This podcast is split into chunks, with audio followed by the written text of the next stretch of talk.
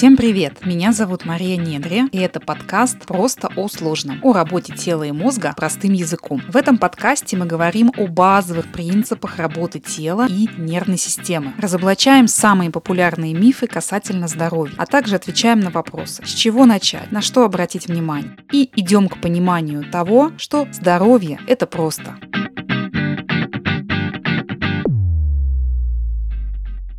Друзья, всем привет! Это очередной выпуск подкаста «Просто о сложном». И сегодня мы говорим о том, как начать, продолжить и не забить на регулярные физические нагрузки. Поехали!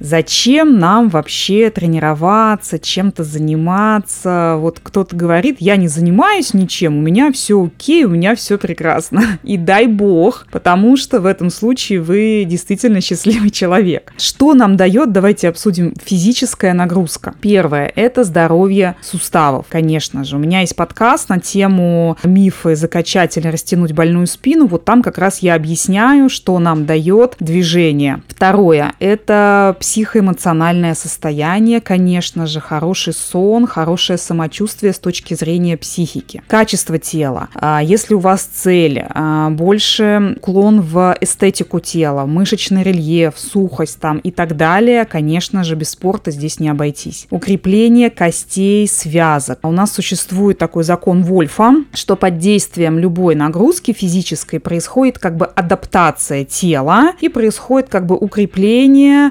костей, укрепления связок, и это нам необходимо, особенно с возрастом, потому что есть такое понятие, как саркопения, возможно, вы слышали, возможно, не слышали, сейчас я вам расскажу, что это такое. Это возрастное изменение нашей мускулатуры, приводящее к потере мышечной массы, силы, выносливости, естественно, и оно происходит с возрастом. Поэтому физические нагрузки, они необходимы не только, когда вы молодой, а у вас много энергии, но, конечно же, с возрастом возрастом внимание к этому действительно повышается. И, конечно, еще один важный аспект, зачем нам чем-то заниматься, естественно, это профилактика работы сердечно-сосудистой системы. Это, конечно же, супер, важная, супер важный аспект. И еще можно перечислять до бесконечности много-много разных полезностей. Все нам говорят, все они говорят о том, что да, адекватная физическая нагрузка несет в себе пользу. И в чем, на что я хочу вот в этом именно выпуске обратить внимание, понимание, что начать заниматься чем-то не так сложно. Сложно не бросить, сложно не забить, сложно продолжать. И именно вот этот момент я хочу а, обсудить, как вписать в свою жизнь регулярные занятия. Первое, что я хочу сказать, на мой взгляд, самый важный аспект здесь это все-таки исходить из состояния для удовольствия, а не из состояния надо. Потому что когда мы находимся в состоянии надо, мы никогда друзья, не уйдем далеко. Ну, может быть, вы уже этот этап прошли, да, вот этот этап надо, надо, надо. И вы можете сами, да, вспомнить свой прошлый опыт, если он был. И, скорее всего, да, действительно, что рано или поздно мы начинаем останавливаться, мы бросаем,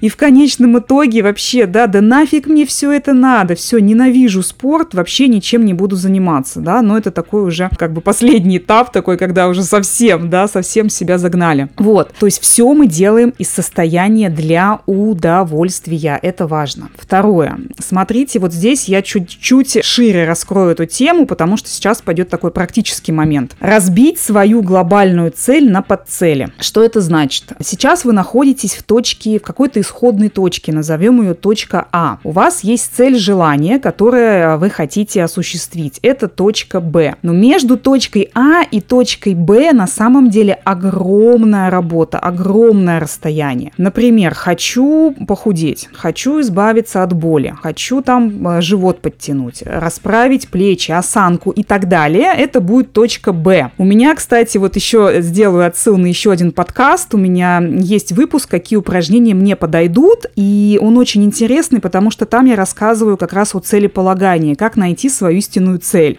чтобы что-то делать и заниматься. Вот послушайте. То есть точка А, точка Б. Вы берете и разбиваете вот этот огромный этап между между А и Б на маленький как бы подэтап. Ну, смотрите, например, А1 будет найти тренера, какого-либо специалиста, который разбирается в моей там проблеме, в моей задаче. Второе, купить форму там, например, если ее нет еще, там, кроссовки для бега, если вы собираетесь там бегом заняться, палки для скандинавской ходьбы, купальник, там, очки для плавания, то есть что-то как-то себя подготовить, это будет А2. А3, вписать занятия, да, тренировки в свое расписание. Вот здесь мы еще глубже сейчас зайдем, потому что, на мой взгляд, это архиважный пункт. Мало кто из людей вписывает вообще отдых и работу какую-то, тренировки в свое расписание. То есть это прям супер важная штука. Когда у вас есть расписание, ну все по-разному его составляют, сейчас я расскажу, да, об этом, то ваша голова, она освобождается. То есть вам не нужно думать о том, что, ой, что-то я сегодня должен был сделать и забыл. Когда вы все вот рано утром встали, составили расписание или накануне кто-то составляет, вам не нужно думать. У вас освобождается время, у вас освобождаются силы. Это супер-супер полезная привычка. Прям берете и вписываете. Например, там с 9 там, утра до 10 там уборка в доме условно. Там с 10 утра до 11 там завтрак. Ну, к примеру, да, конечно, все, у всех по-разному там. С 11 до 12 там отдых. И отдых тоже надо вписывать, друзья. Это прям супер важно.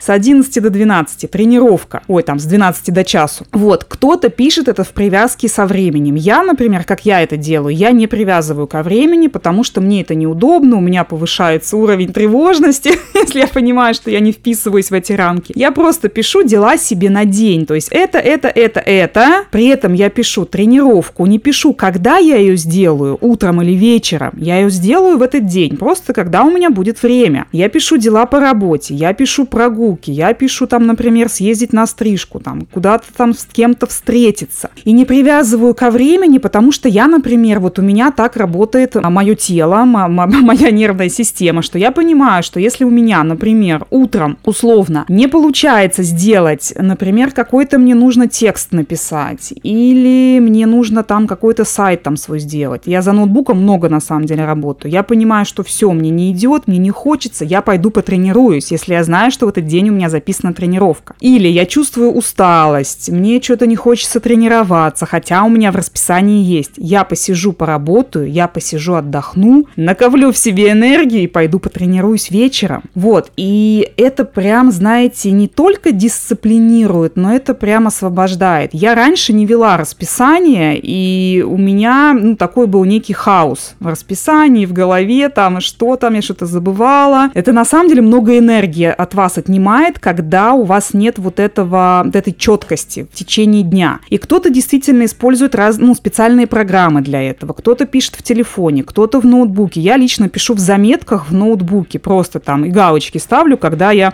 это, этот пункт сделала, а вот когда ставишь галочку, тебе еще психологически становится приятнее. Поэтому, друзья, вот второй этап – разбить свою глобальную цель на подэтапы и обязательно вписывать в свое расписание и ну, в дневное или в недельное, как вы будете это делать, да, как вам удобнее. Я составляю чисто вот на каждый день. Вписывать свои тренировки, свой отдых, свои бытовые дела, там еще какие-то время с семьей, это все супер-супер важно. Просто попробуйте и отметьте, что гораздо легче становится. Третий пункт – это изменения, которые у вас происходят. Их нужно обязательно отмечать. Это можно каким образом делать? Вести там дневник, например, своих ощущений, там делать фото, ну условно, да, если э, вам это помогает, можете делать фото, там взвешиваться, если вы, например, худеете, там раз в неделю, каждый день не надо делать взвешивание, например, замерять себя, то есть э э эти все вещи, да, они важны для того, чтобы ваш мозг понимал, для чего я вообще это делаю, для чего мне это надо. Если вообще ничего не происходит, я ничего не отмечаю. То есть это супер важный момент, да, отметить изменения. Четвертый пункт – хвалить себя, друзья. Это обязательно. Хвалить, не ругать, не нужно ругать, не нужно обесценивать. Мы все с вами ленимся, так или иначе. Мы все можем там, не знаю, объесться, там чем-то напиться, еще что-то такое сделать, ну, как бы, что общество мне поощряется. Там, вот ты обожрался там в Макдональдсе, вина напился, еще что-то. Ну, мы все люди, так или иначе.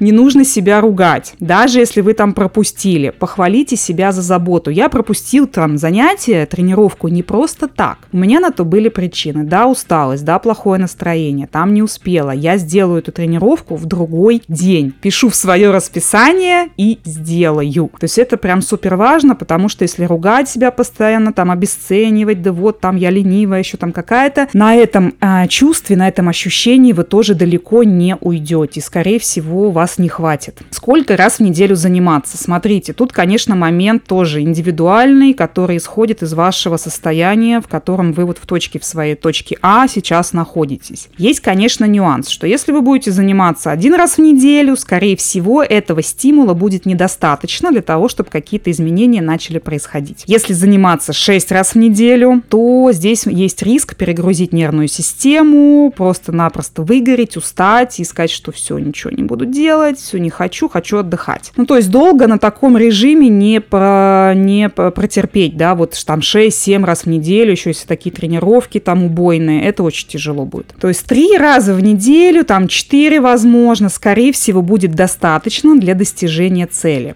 И последний момент, который мне хочется здесь обсудить, это что может быть тренировкой. Тренировкой может быть все, что угодно, исходя из ваших целей. А я хочу здесь очень важный момент сказать, что не надо думать, что тренировка, то есть, возможно, нас так учили, да, мы так привыкли думать, что тренировка – это обязательно что-то тяжелое. Я обязан вспотеть, устать, чтобы у меня сил не было, там, вот, вот тогда я круто потренировался, да. На самом деле, друзья, тренировкой может быть и дыхательная практика, и короткие неврологические э, занятия, там, 10 минут в день. Я каждое утро, например, я встаю, и у меня вместо зарядки я делаю неврологию. 10 минут я делаю неврологию, и у меня супер а, появляется, знаете, такая активность, ясность ума, такая четкость там, в каких-то, да, в понимании того, что я буду сегодня делать. То есть су- супер полезные вещи, это тоже можно считать там тренировкой. Прогулка в активном темпе. С- да, силовые, функциональные какие-то тренировки тоже сюда идут. Там раскатываться на роли, йога, пилатес, там любые,